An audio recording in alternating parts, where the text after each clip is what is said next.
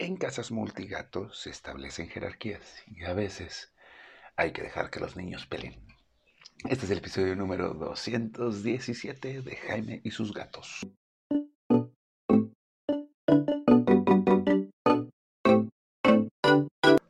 Hola, ¿qué tal? ¿Cómo están? Yo soy Jaime, soy un cat lover, un amante de los gatos y comparto vida con cinco maravillosos gatos. Bueno, cuatro maravillosos gatos y una Cleo que está bien loca.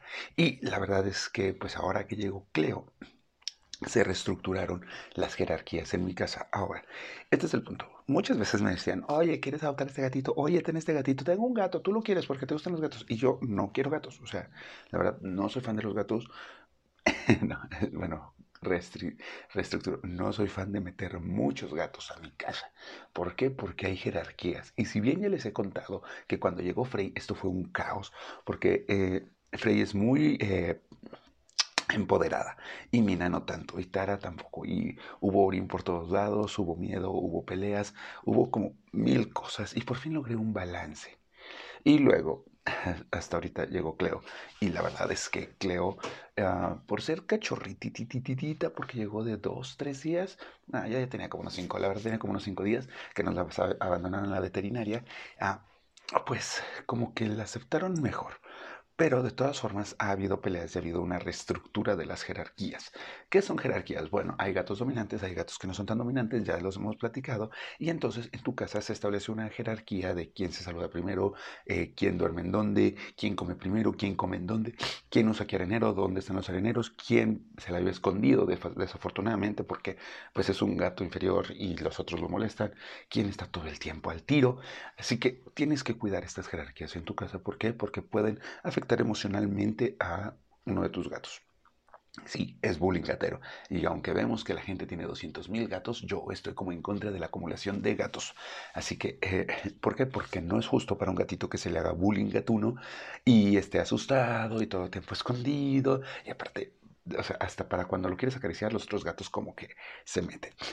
¿Cómo se generan estas jerarquías? Pues los gatos las generan ellos solos. ¿Tú puedes apoyar? Sí, tú puedes apoyar a las jerarquías decidiendo a quién acaricias primero, a quién le sirves primero la comida, eh, moviendo de lugar a los otros cuando están bulleando al pequeño, también haciendo como juegos, jugar mucho con los que están siendo bulleados y que cuando hay un intento de bullying, pues eh, distraes a los otros con juegos y hay premios cuando todos están tranquilos y felices, respetando los espacios de cada uno y viendo cuáles son sus espacios y enriqueciendo ese espacio para cada uno de tus gatos. Así que sí, sí lo puedes enriquecer y puedes ayudar a que esa jerarquía se establezca mejor. Siempre acaricia primero cuando llegues a casa o al despedirte, siempre despídete al final del gato de menor jerarquía para que tú le subas como el nivel jerárquico.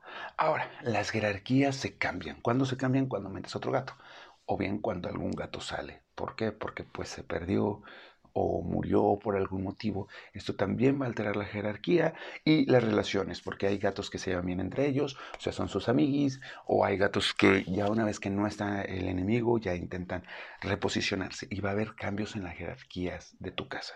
¿Cómo se van a generar? Pues igual que al inicio, a través de convivencias, asociaciones y sí, peleas. Y cuando se están estableciendo las jerarquías, mi sugerencia es deja que se peleen tienen que resolver sus problemas, tienen que ver sus asuntos. Monitorea, sí.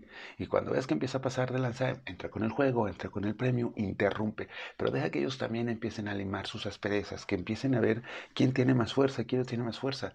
Siempre sigue a los acariciando, sigue los cuidando, pero las peleas son necesarias hasta cierto nivel. Es natural en los gatos que haya peleas, que haya descontentos. Y cuando tú no estés, las va a ver. Así que mejor velas monitoreando tú cuando estés, ¿no? Así que ve cómo están, ve que se van acostumbrando, el gato que pierda, apapáchalo, cuídalo, quiérelo, el gato que salga corriendo porque se escondió, déjalo que pase su drama y luego te acercas a él para que sepa que todo está bien, que no, no pasa nada porque perdió. Sí, ya sé que suena raro, pero es neta, es neta. Así he logrado que Mina no sea tan buleada por Frey y que además Frey la empiece a... y Mina tiene una mejor relación conmigo y con la gente. ¿Por qué? Porque de repente sí ves que está Frey, pero ya se acerca por otro lado y se acerca y nos acaricia y ya está con nosotros y luego ya están los cinco en escena, ya duermen los cinco en la cama, cosa que no sucedía antes. Sí, de decirlo, de decirlo, que la llegada de Cleo, Cleo también movió todo porque Cleo es muy dominante, muy, muy dominante y se lleva bien con todos menos con Tara. Pero Bueno, en realidad la persigue y Tara no la soporta tanto. Pero Cleo ha logrado hacer como este balance entre todos, ya que ella quiere que todos le hagan caso todo el tiempo. Así que incluso cuando están peleando, quiere ir a ver por qué se están peleando. Y interrumpe las peleas para entrar ella al juego. Eh, pero es porque Cleo era así desde cachorra, o sea, era un problema darle de comer porque siempre estaba como peleándose, como moviéndose, o sea, incluso con los ojillos cerrados darle la mamila era un problema. Ese es el carácter de Cleo y eso mm, más o menos ayuda. Así que sí, cuando metes gatos nuevos o cuando tienes gatos nuevos que por algún motivo va a haber cambio en la jerarquía de tu casa multigato, vas a meter un gato nuevo, si salió algún gato, va a haber cambios en las jerarquías. Vas a ayudar tú a las jerarquías analizando quién es el gato menos poderoso y cuál es el gato más poderoso. Apapacha primero siempre al menos poderoso para que él se sienta validado, para que se sienta eh, querido. Y luego ya vas con nosotros las peleas van a suceder. Deja que sucedan. Son la forma en la que ellos se están estructurando, pero monitorealas. Y cuando terminen, acaricia al gato que perdió, felicita al gato que ganó, dales premios a los dos. Que siempre que haya paz y tranquilidad, haya premios y haya felicidad. Y entonces las jerarquías van a funcionar mejor y tus gatos van a ser felices, porque este podcast y este consejo es para que tú y tus gatos vivan felices y contentos por mucho, mucho, mucho tiempo. Nos vemos. Adiós, bonito Caturri.